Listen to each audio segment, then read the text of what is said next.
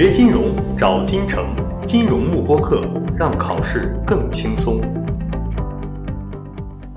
好，接下来我们来看后面一个知识点。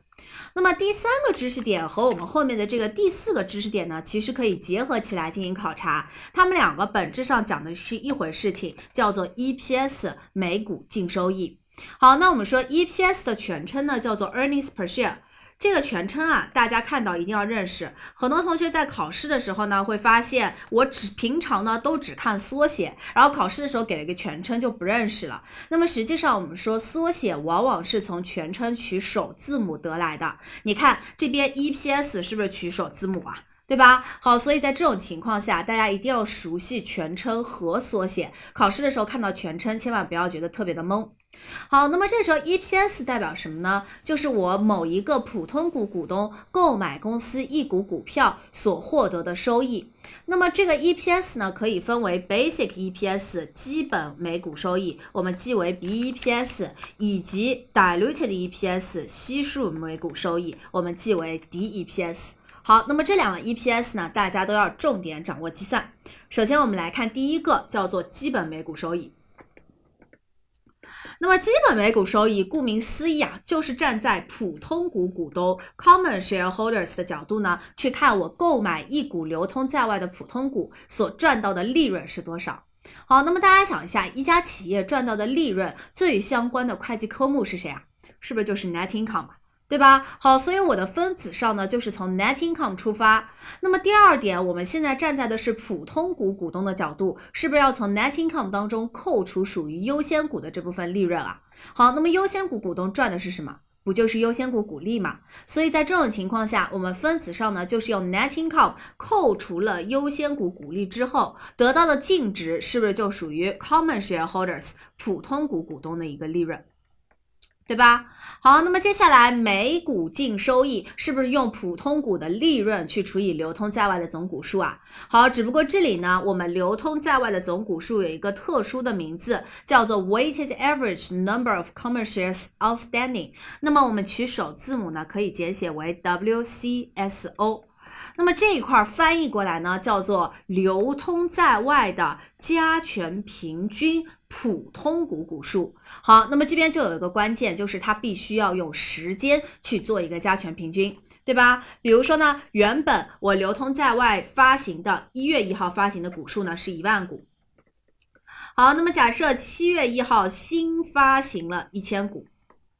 那么在这种情况下，我们会发现 WACSO 呢就要按照流通在外的时间去做一个加权。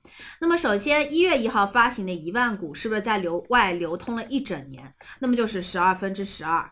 好，然后呢新发行的这一千股其实只从七月一号一直到十二月三十一号，只在外面流通了半年。对吧？好，那么就应该是六除以十二，去按照这个半年的流通时间零点五去加权，得到的才是最终的一个 WACSO。好，那么这是分母。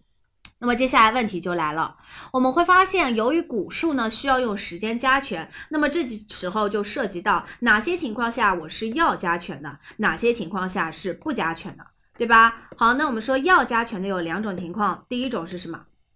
是不是就是新发行股票 （new issuance），对吧？好，第二种是什么呢？就是公司以自己为主体到市场上去回购公司自己的股票，这个叫做 repurchase。那么回购回来的那些没有注销掉，但是已经不在市场上流通的股票，叫做什么？是不是叫做库存股 （treasury stock）？对吧？好，那么通常情况下呢，treasury stock 是可以抵减流呃所有者权益 equity 的，对吧？好，那我们说，在我们新发行股票和回购的时候呢，这些东西都需要进行时间加权。那么新发行股票呢，是加上一千乘以零点五。那如果我是在七月一号回购了一千股股票，在这种情况下应该怎么做啊？只要把前面的加号变成减号就可以了。对吧？就是减去一千乘以六除以十二。好，那么这是第一种情况。接下来第二种情况呢是不要加权，不要加权也是两种。第一种叫做什么？是不是叫做 stock dividend 股票股利，对吧？第二个呢叫做股票分拆 stock split。那么这两种情况呢是不需要用时间进行加权的。但我们说虽然不需要加权，但是我必须要额外做一个什么叫做追溯调整，对吧？也就是说呢，我从七月一号，比如说我做了一个 stock divid 呃 split，然后呢把一股拆成了两股。好，那么在这种情况下呢，我们会发现原来流通的这一万股股票，七月一号拆完之后，是不是拆成了两万股啊？那么这两万股是不需要运用六除以十二去加权的，我直接怎么样？